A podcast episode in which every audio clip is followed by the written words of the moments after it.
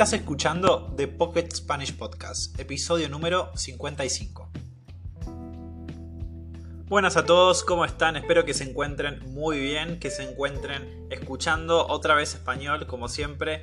Y bueno, nos encontramos nuevamente en un nuevo episodio. Hoy es viernes primero de diciembre, empezamos un nuevo mes, el último mes del año.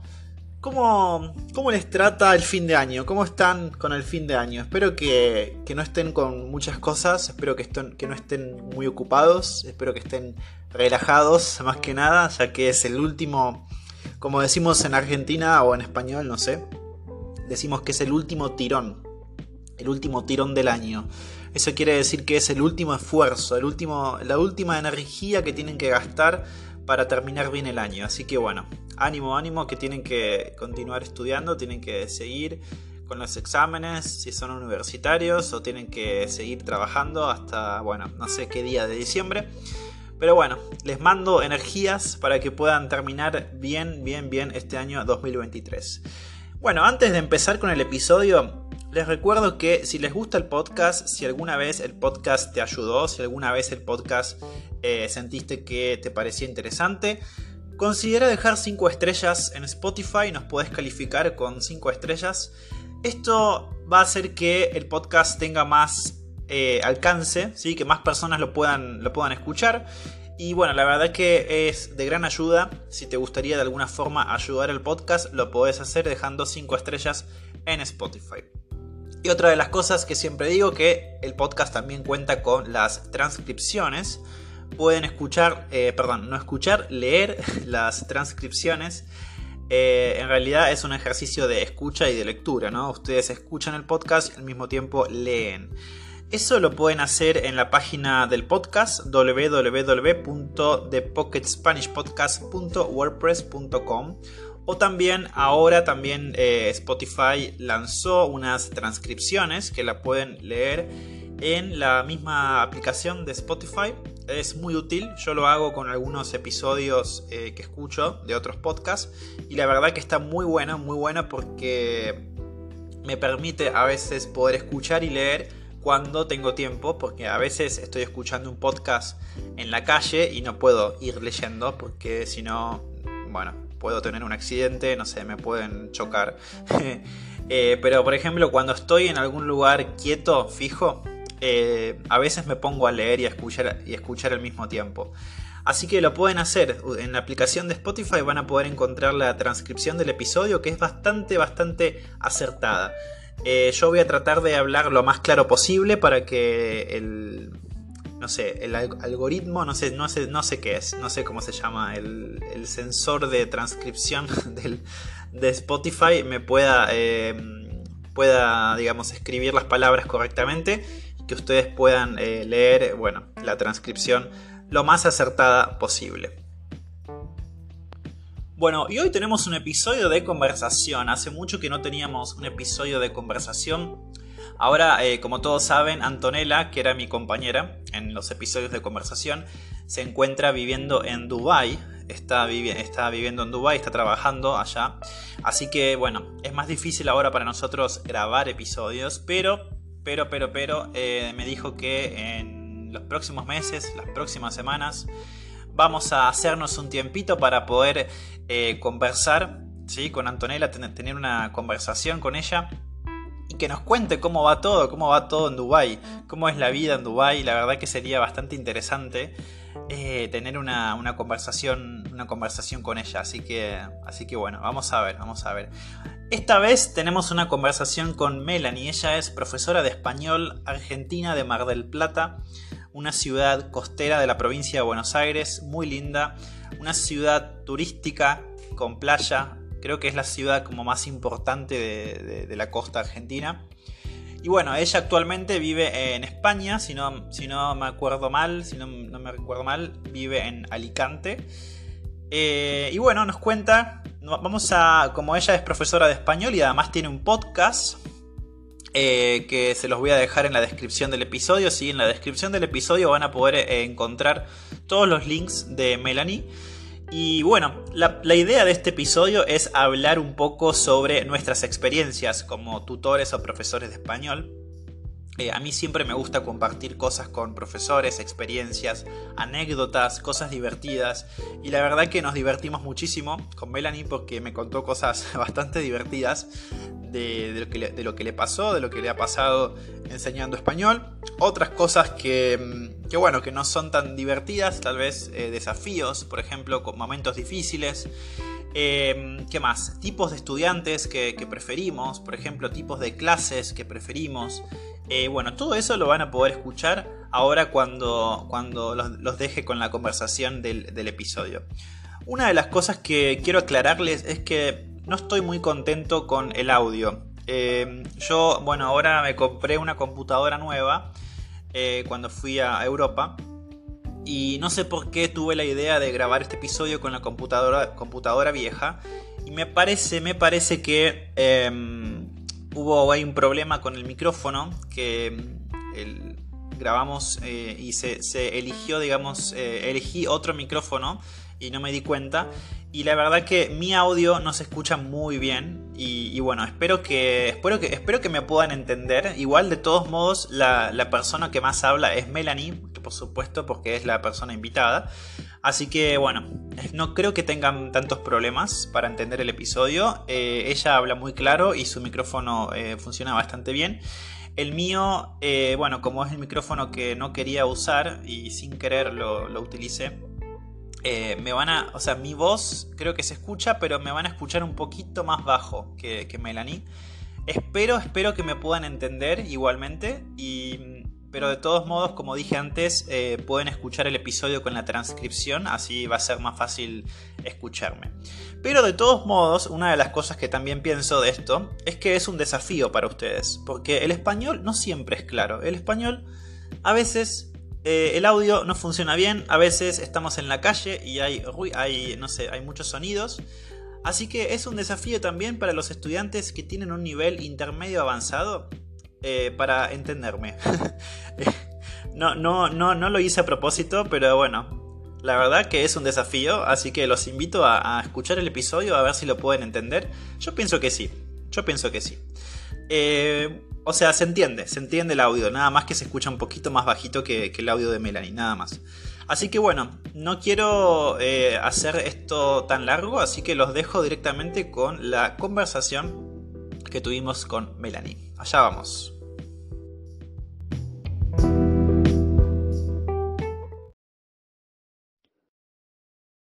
Bueno, hola, hola, hola Melanie, ¿cómo estás? Bienvenida al podcast. Estoy muy contento de, de que estés acá con nosotros. Hola Nico, muchas gracias por invitarme. Yo también estoy muy contenta y bien, estoy un poquito resfriada, pero muy bien y muy feliz de estar acá. Bueno, me alegro. Sabes que, bueno, te, te dije antes, eh, yo también esta mañana me, me, levanté bastante resfriado, pero ahora estoy mejor, así que, así que bueno, no, no importa, no te hagas problemas, que, que igual te vamos a entender. eh, bueno, es la, es la primera vez que participas eh, en el podcast Así que bueno, ¿te gustaría presentarte eh, para que todos te conozcan, las personas que no te conocen? Sí, bueno, me llamo Melanie Vileva, soy la fundadora de Easy Argentine Spanish, eh, un sitio web en el que enseño el español rioplatense. Y, y bueno, ayudo a muchos extranjeros a poder comunicarse mejor con las familias de sus parejas generalmente que son de Argentina. Y eh, me especializo en enseñar las expresiones locales, esas expresiones que se usan en el día a día, en las conversaciones más informales que eh, tenemos los argentinos. Bien, bien. O sea que tu, digamos, tu idea nació, digamos, con, ayudando a, a las parejas, ¿no? Y se fue desarrollando a lo largo de los años y encontré que muchos de mis estudiantes tenían esto en común. Eh, una pareja, ya sea un novio, novia o un marido, una mujer de Argentina con una familia que generalmente es numerosa, son muchas personas en una familia que no hablan nada de inglés, así que hay que aprender a hablar español para comunicarse con ellos. Exacto. Es verdad, yo tengo, tengo muchísimos estudiantes que, o sea, que llegan y me dicen sí, porque mi novia es argentina, mi novio, mi novia es argentino, o la familia de mi, bueno, no sé, mi esposo es argentino. Es verdad, se escucha bastante. De hecho, yo tengo mi marido que es de los Estados Unidos, así que ah, él, él también lo vivió esto y, y, tuvo que ir a la Argentina y bueno, hablar con la familia como podía. Ah, mira qué interesante. ¿Y cuándo, entonces, cuándo comenzaste con, con esto? Eh, empecé en el 2018. Em, fue como un año después de haberme recibido de la universidad. Eh, yo estudié traducción y en su momento, bueno, encontré algunos trabajos de traducción, pero no era suficiente para mí. Entonces empecé a dar clases y ahí me di cuenta de que me encantaba. Y, mm, y bueno, primero daba clases en mi casa con algunos estudiantes que eran del exterior y viajaban a Mar del Plata. Yo soy de Mar del Plata, Argentina. Y, y después, bueno, empecé en, con la compu en línea y ahí eh, conocí un montón de gente y di muchísimas, muchísimas clases. Para, perdón, eh, traductorado de inglés, ¿no? Sí, inglés-español. Ah, claro, está bien. ¿Y las clases que dabas eran de, eran de español y también de inglés o solamente de inglés? Sabes que las dos. Empecé dando clases de inglés y después dando clases de español. eh, y cuando te decía que venían extranjeros, eran extranjeros que querían aprender español y, y venían a mi casa y después también conocí online un montón de extranjeros de todas partes del mundo que querían aprender español. bien, bien. Bueno, yo empecé eh, un poco después, empecé en 2000, 2021, eh, mm. eh, justo después de la pandemia. Pero bueno, sí, fue, fue diferente, pero también es como, es algo que, me gusta y la verdad es que, siempre disfruto hacerlo y, encontrar a diferentes estudiantes. Sí. Está bueno. Sí. sí. sí. Ok. Y bueno, también, bueno, quiero decirles a, la gente que, que, nos está escuchando que también pueden después, cuando quieran, si les interesa eh, lo que está diciendo Melanie, pueden encontrar su, toda su información en la descripción del episodio, eh, porque también tenés un podcast. Sí, sí, sí, mi podcast es, eh, al igual que mi sitio web, Easy Argentine Spanish, y empezó este año, así que es muy reciente, y tenemos un episodio cada 15 días. Bien, bien. Eh, también el podcast mío también empezó este año, así que este fue el año de los podcasts. ah, sí. es un buen momento, fue un buen momento para empezar con los podcasts. Sí, sí, sí, sí. Es algo que, que se usa mucho, se escucha, la verdad que está, es, sí, sí, sí, es algo que se usa mucho. Así que, así, ¿y cuándo, en qué, digamos, qué fue lo que te motivó a, a empezarlo? Bueno, hace unos años, creo que esto fue en el 2019, un estudiante me dijo que él escuchaba podcasts y me dijo, me encantaría escucharte a vos, ¿por qué no haces vos un podcast? Y después fue conociendo cada vez más y más estudiantes que escuchaban podcasts y dije, ¿por qué no? ¿Por qué no empezar el mío propio? Y eh, empecé a buscar así si habían otros podcasts con acentos rioplatense eh, con el acento rioplatense y la verdad que no, no encontré muchos, no había tanta variedad y dije, acá hay un lugar para mí, tengo que llenar este vacío. Es verdad, es verdad. Es verdad, la verdad que a mí me pasó igual. Eh, fue una, una estudiante que, que me dijo, en realidad, nosotros siempre con ella trabajábamos con podcast en las clases o con videos. Entonces un, un, día me dijo, eh, estaría bueno que, que vos hagas también un podcast, ¿por qué no? Yo dije, mm, no sé. y bueno, después eh, empezó, empezó la idea y, así empezó. Buenísimo. es verdad, es verdad que no hay tanta, no hay tanta variedad en, lo que es, o sea, español sí, pero lo que es español rioplatense o español de Argentina, no hay tanto, no hay tanto. No, la verdad que no. Sí, así que está bueno, está bueno.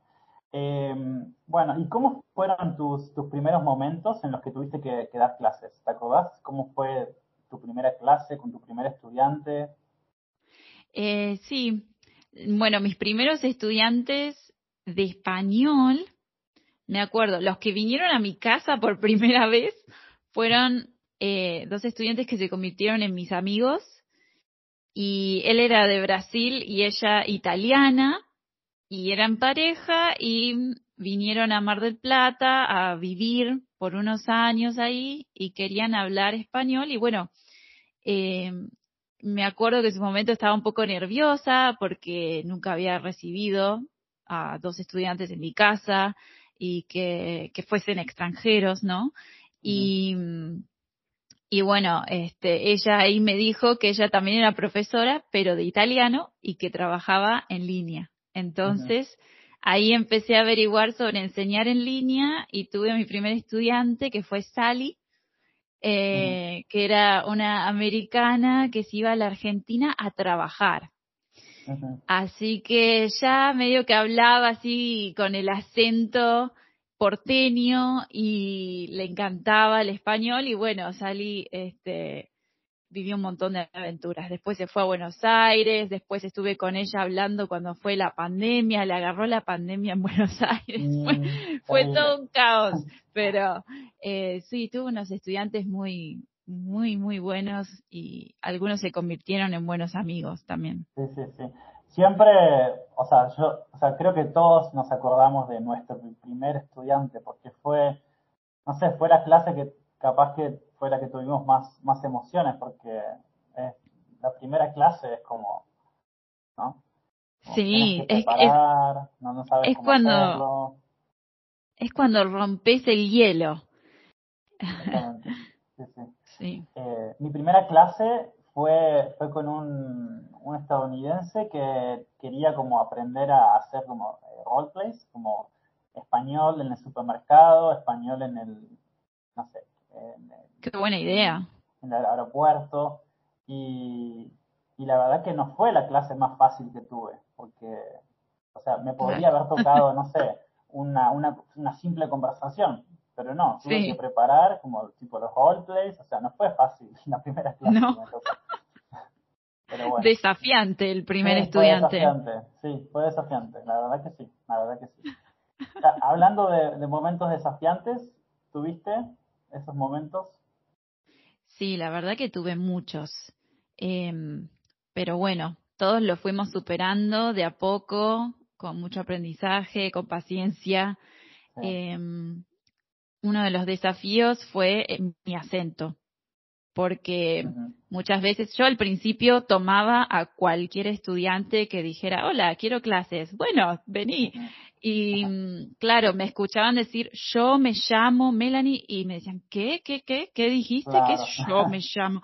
Y claro, entonces me, me di cuenta de que mi acento tan marcado eh, podía afectar mi negocio, porque para mí era como que, ay, mira si no consigo estudiantes por mi acento, hasta que me di cuenta de que no, mi acento de hecho es eh, mi recurso más valioso. Es lo que me hace auténtica. Es lo que me identifica a mí como rioplatense, como argentina. Entonces, em, empecé a explicarle a todos los estudiantes que sí, este es mi acento, así hablamos en Buenos Aires y así voy a hablarte en todas las clases. Si no te gusta, siempre puedes buscar otra profesora y si no, igual vos no tenés que pronunciar igual que yo. Eh, yo voy a decir playa y vos podés decir playa, si querés. Eh, ah, interesante eso. Eh, o sea, ¿cómo, ¿cómo hiciste, por ejemplo, con un, un estudiante que aprende desde cero? O sea, le, le explicás, digamos, que tu pronunciación es así, pero que en realidad, no sé, en otros países es más como you. O como, sí. Exacto, les expliqué, les explicaba de entrada, en la primera clase, que así era mi acento, y muchos de ellos decían, bueno, no me, no me interesa este, aprenderlo ni copiarlo, pero igual quiero tener la clase, y otros me decían, me gusta tu acento, voy a estudiar con vos y, y hablar como vos. Mm, interesante, interesante, porque a mí me pasó diferente, o sea, yo como que intenté Mm, o sea, como que intento, eh, ¿cómo se dice? Como disminuir el sonido sh y hacerlo un poco más suave. Eh, pero digamos, no porque sienta que, que mi acento les va a perjudicar o no sé. Em, no sé, no sé por qué lo hago, no sé por qué lo empecé a hacer así. Mira, yo lo, Eh, lo hacía en las primeras clases hasta que me di cuenta de que no, no me parecía auténtico de mi parte, ¿no? Pero lo hacía, lo hacía y es más, algunos estudiantes me decían, pero eh, me decían, pero ha- habla como como hablas vos, porque claro. quiero aprender cómo hablas en tu día a día. Claro. Sí, así sí, que por eso también decidí dejar de hablar ese español neutro, así que me, me salía en muchas Claro, clases. claro, sí, sí, sí. Sí, sí, que después terminás, no sé si te ha pasado, pero terminás hablando con tus amigos. Sí, Eh, sí. Eh, no me pasó muchas veces, pero a veces sí, me ha pasado. Sí. me Eh, pasó, me pasó. Y tuviste, o sea, hablando de momentos desafiantes, ¿tuviste estudiantes desafiantes como complicados?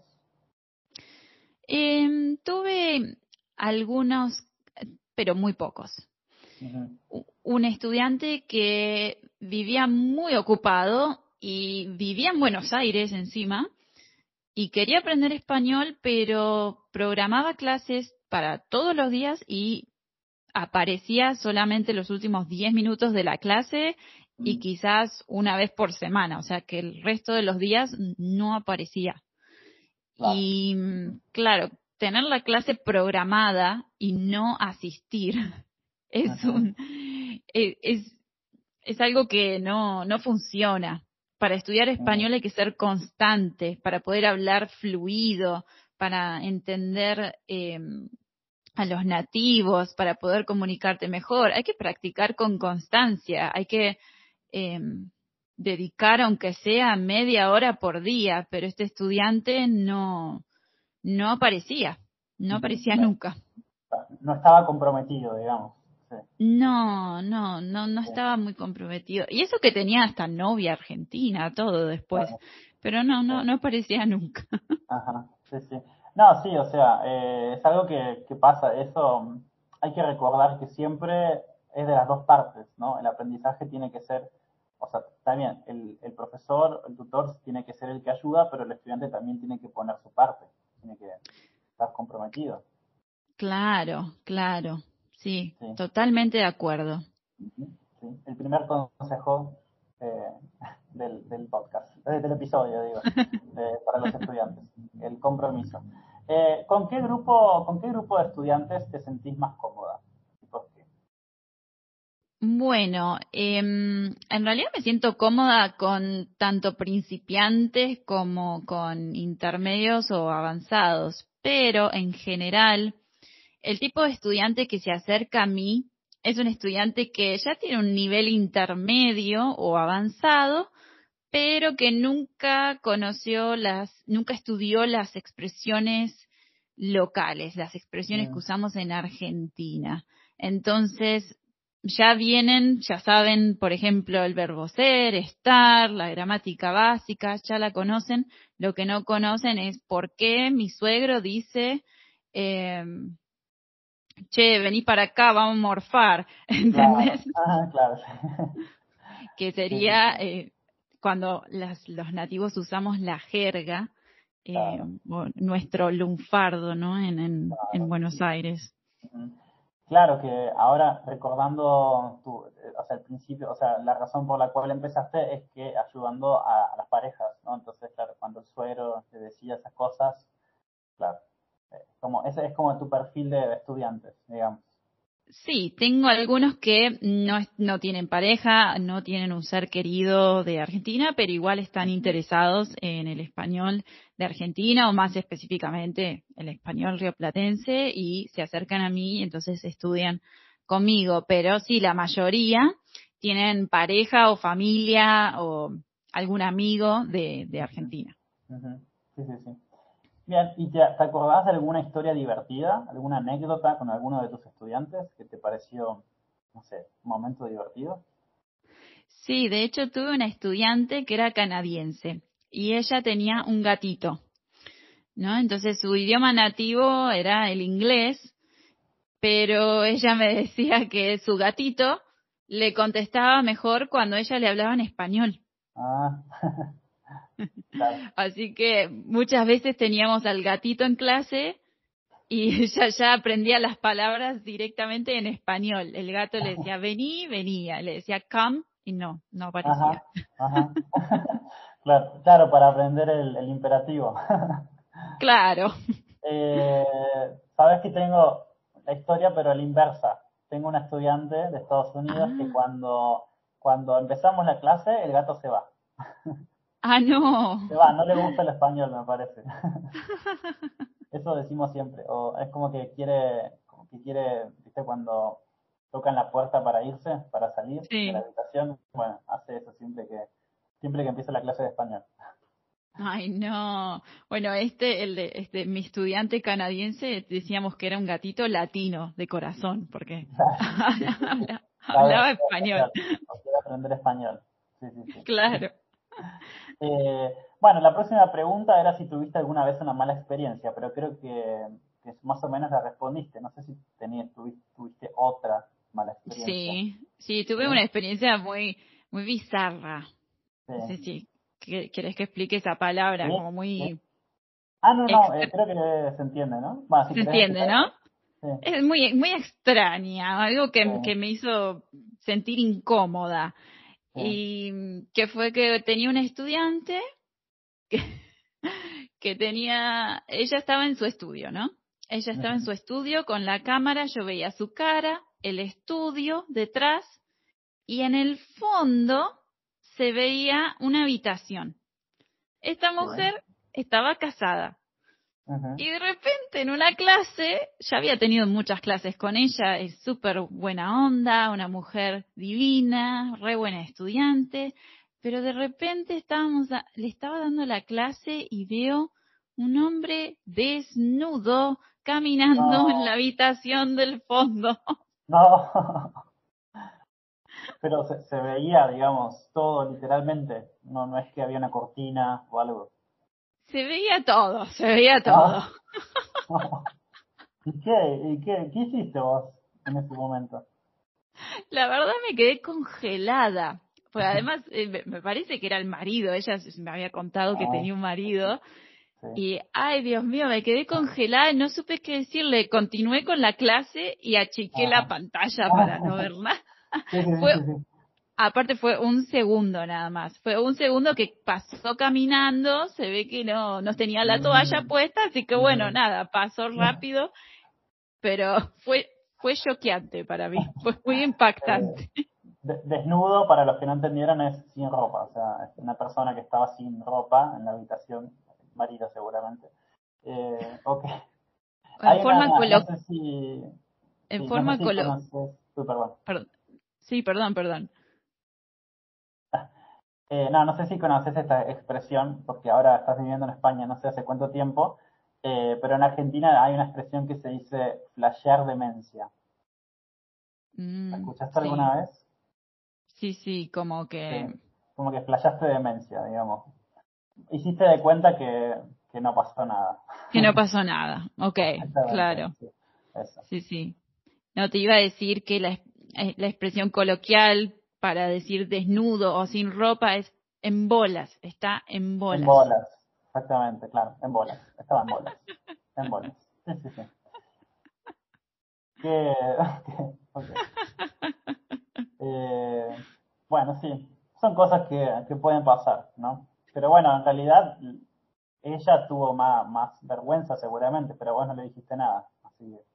No, ni se enteró, ella no, no se dio cuenta, no, no sabe. Claro, no sabe, no sabe. Espero que no esté escuchando este episodio. Espero que no. Espero que no escuche el episodio. Okay. Eh, bueno, la próxima pregunta era si, bueno, si cambias tu acento en las clases de español, dijiste que no.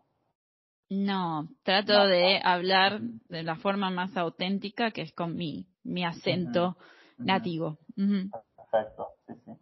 Bien, la próxima pregunta es, eh, ¿Crees que es importante que los estudiantes escuchen podcast? ¿Y, qué, otras estrategias recomendás hacer? Sí, creo que es importantísimo eh, porque los podcasts te permiten conocer diferentes acentos e ir acostumbrándote a esos acentos del español y em, mi recomendación es que no solamente escuches el podcast, porque mucha gente lo escucha, por ejemplo, cuando está en el auto, cuando está lavando los platos y después se termina el podcast y ya está. No, no escuchan más hasta que sale el próximo episodio. Mi recomendación es, aunque sea leer la transcripción del podcast para asegurarte de que entendiste lo que escuchaste y de anotar las palabras nuevas, de quizás si tu profesor o la persona que crea este podcast da algún ejercicio de comprensión o un glosario con las palabras más importantes, que uses esos recursos para complementar la escucha del episodio. Exacto, sí. Yo siempre digo eso, em, que no se queden solamente con escuchar un episodio y nada más eh, siempre recomiendo como la, la, repetición, escuchar varias veces, porque la primera vez es como que tenés un, una noción general del episodio y la segunda vez es como que podés escuchar palabras que antes no habías escuchado capaz o expresiones.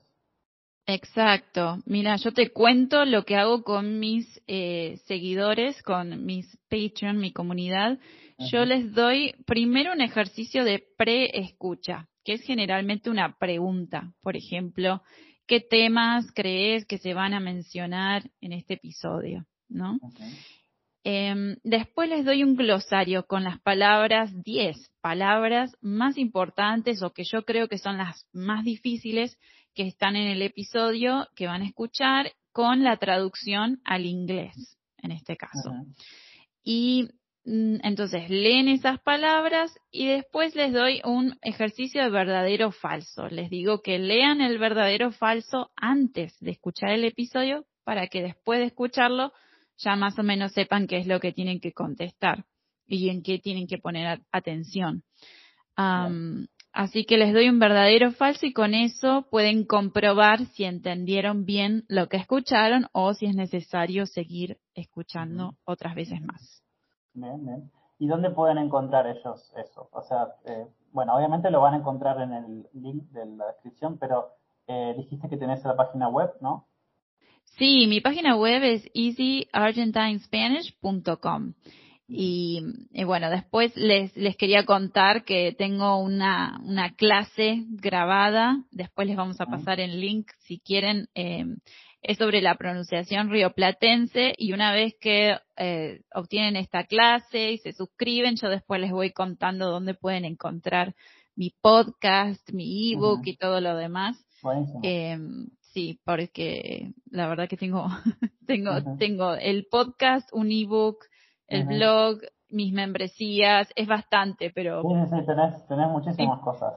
Pero para empezar, para empezar está bien con la clase que les voy a, les vamos a contar después y les, les dejamos el enlace, que es una clase con, donde van a aprender las tres, eh, digamos, los, las tres características principales del acento rioplatense. Y sabiendo esas tres características, van a poder entender mucho mejor por qué los argentinos hablamos como hablamos. Y ya no va a parecer tan difícil el acento eh, rioplatense. Así que eso después se lo dejamos en easyargentinespanish.com barra video para todos los seguidores de The Pocket Spanish Podcast. Perfecto, perfecto. Bien. Bueno, buenísimo. Eh, vamos con la próxima. ¿Hay algún tipo de clase que no te guste mucho o que no enseñas? Eh, bueno, a mí, por ejemplo, eh, no me gusta enseñar clases para de preparación para exámenes DELE, mm. porque no es algo en lo que me especializo y la verdad que no conozco este, este examen. Eh, pero después todo lo demás, eh, bueno, otra cosa que no hago es dar clases para niños. Ah, eh, soy simple, solo doy clases a, estudiantes adultos. Em, porque lo probé y bueno, me, sentía, sí, me sentía más cómoda con adultos. Y después, creo que todo. He probado de todo, desde ejercicios online, muchos eh, tests en Kahoot, no sé si conoces. Sí, sí, sí, sí. Que esos son muy divertidos. Eh, después, eh, juegos de roleplay, eh, analizar, bueno, podcast, con podcast nunca trabajé eh, en clase, sino que es algo que doy aparte, pero, pero también me encanta.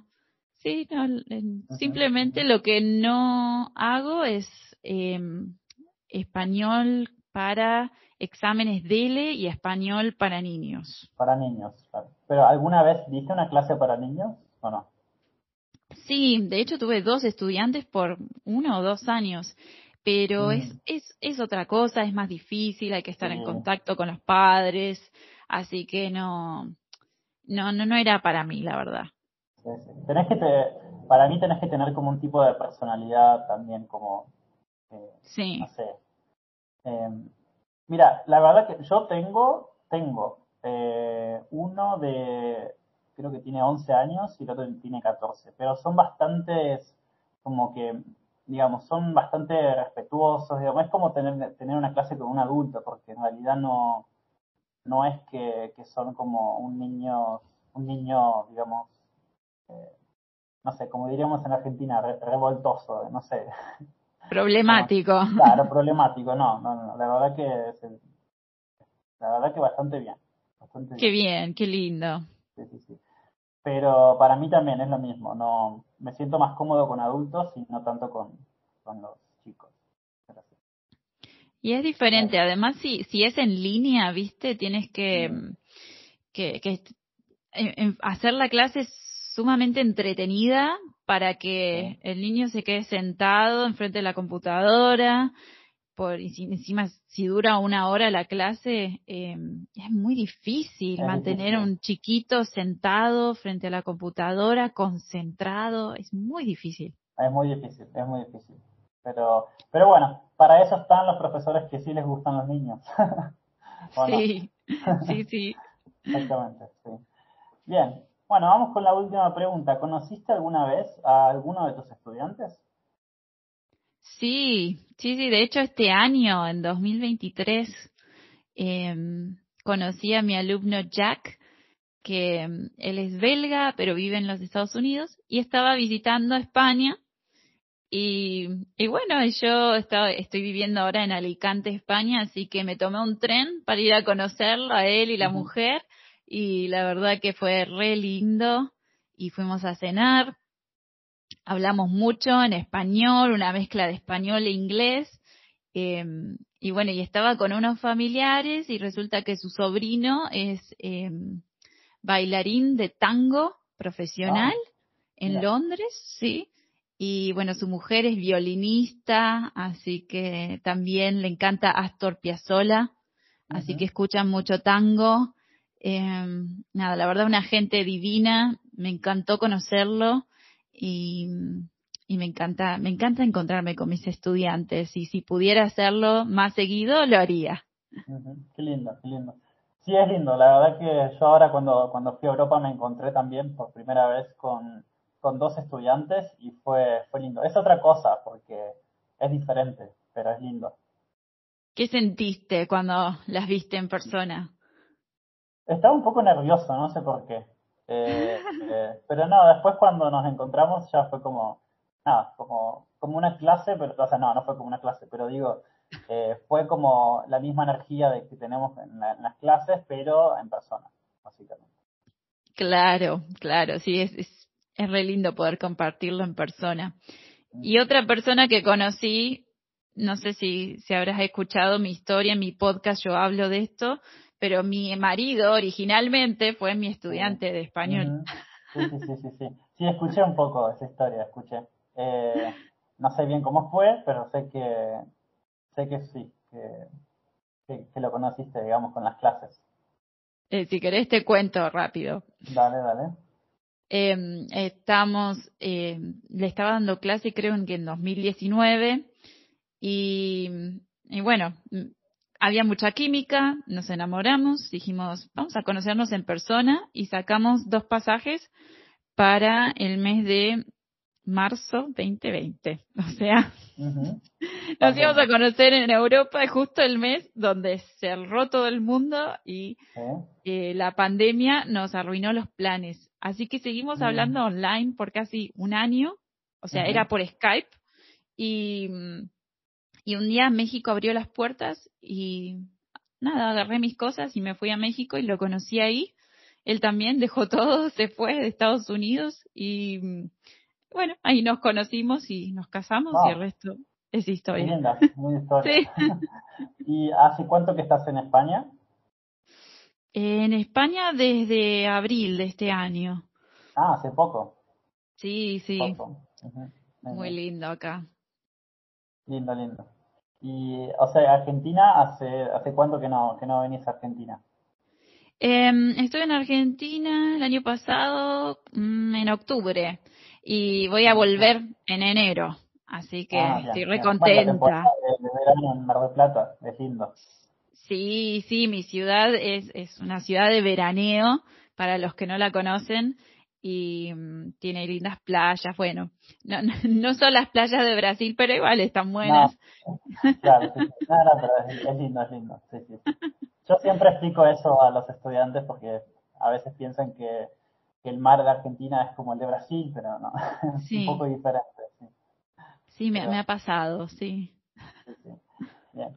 Eh, bueno, bueno, Melody, la verdad que, bueno, te quiero agradecer por, por haber participado. Creo que nos divertimos bastante escuchando la- las historias. Y, y bueno, espero que también les dimos bastantes consejos a, los estudiantes. No sé si querés cerrar con, con otro consejo que te parezca útil. Mi consejo es traten de practicar el español con constancia, aunque sea 30 minutos por día, ya sea escuchando el podcast de Nico, el podcast de Easy Argentine Spanish, haciendo clases, eh, leyendo libros, que también es muy importante leer, eh, escribiendo, como sea, pero practicar 30 minutos por día. Exacto, sí, sí. Yo siempre digo, la, la constancia es la clave. Es mejor hacer 10, 20, 30 minutos todos los días que hacer dos horas un solo día a la semana. Tal cual. Pero es así con todo, acuerdo. no solamente con los idiomas, es tam- con todo, básicamente. Es como el gimnasio. A ver, si queremos abdominales, no los vamos a sacar yendo una sola vez por semana. Hay que ir todos los días a hacerlos. Exactamente. Creo que ese es el ejemplo más gráfico, Sí. más, más claro. Sí. Eh, bueno, muchas gracias por la, la conversación. Y bueno, No, muchísimas gracias a vos por invitarme. no, no, no hay por qué. Bueno, nos vemos y, bueno, muchísimas gracias. Chao, chao. Adiós.